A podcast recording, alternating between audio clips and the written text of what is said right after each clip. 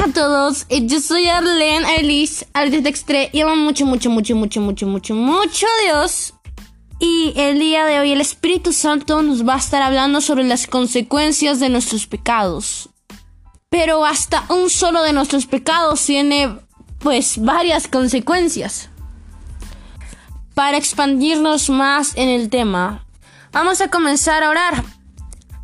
Amado Espíritu Santo, te pedimos por favor que tengas toda la autoridad y el poder para que entres en nuestros corazones, te explayes por completo, nos ayudes a llenarnos más de ti, a no contenernos y buscar y buscar más de ti para hacer luz y sal y llevar esa luz a otros y también entreguen tu alma a ti para que también sea luz.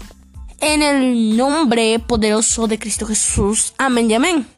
Yo quiero que me acompañes a Génesis capítulo 42 versículo 21 que dice, pero se decían los unos a los otros, seguramente estamos recibiendo nuestro merecido por lo que hicimos a nuestros hermanos cuando nos rogaban que le perdonáramos la vida. No le hicimos, no le hicimos caso, aunque podíamos ver miedo, ahora estamos pagando las consecuencias. Los hermanos de José estaban pues siendo tomados entre comillas cautivos, prisioneros, yéndose a Egipto y se encontraron con un José ya gobernador.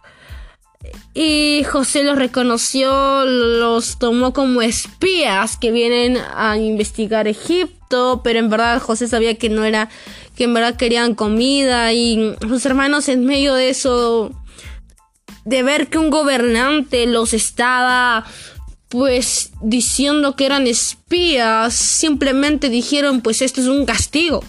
Estamos recibiendo lo que merecíamos por vender a nuestro hermano, a pesar de que nos rogaba que lo perdonemos, que le perdonemos la vida. Pero no hicimos caso. Y ahora estamos pagando las consecuencias. Y para hacerles recordar que cada pecado que no nos arrepentimos tiene consecuencias. Dios ve que no nos arrepentimos, simplemente estamos siguiendo y haciendo lo mismo. No hay arrepentimiento de corazón. Y en verdad no pedimos perdón, encubrimos ese pecado, no lo queremos sacar a flote y Dios nada queda oculto. Lo que ocasiona que Dios actúe y tome, eh, pues nos dé las consecuencias de aquel pecado. Para esa reflexión hay que saber que hay pecados que traen consecuencias. Si no hay arrepentimiento van a tener consecuencias.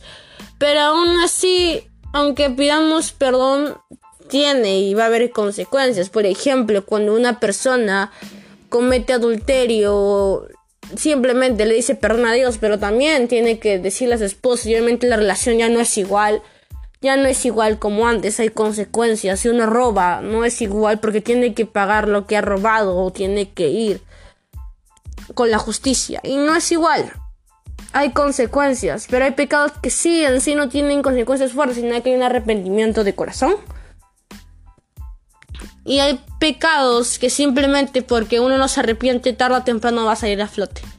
Cuando cree que está bien, cuando cree que todo marcha de maravilla, se topa con un Dios que en verdad quiere justicia y pide justicia. Y un Dios que va a traer consecuencias. Lo importante aquí de que si hay o no hay consecuencias es agradar el corazón de Dios.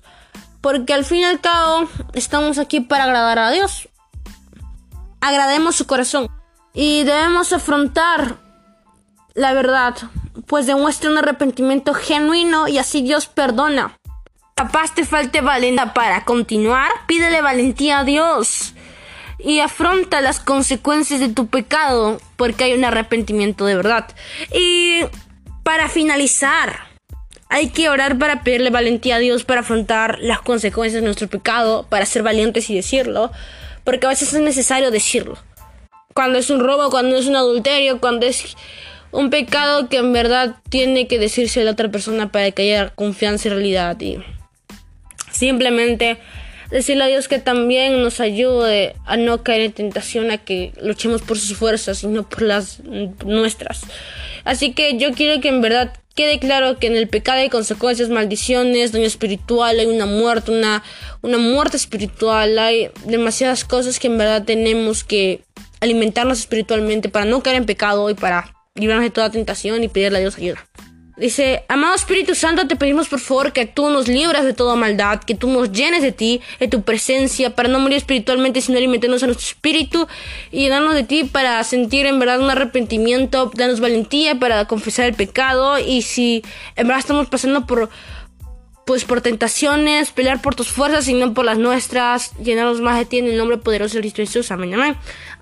Así que eso es todo por el podcast de hoy. Recuerda que te lo por el Espíritu Santo. Muchas bendiciones para tu vida.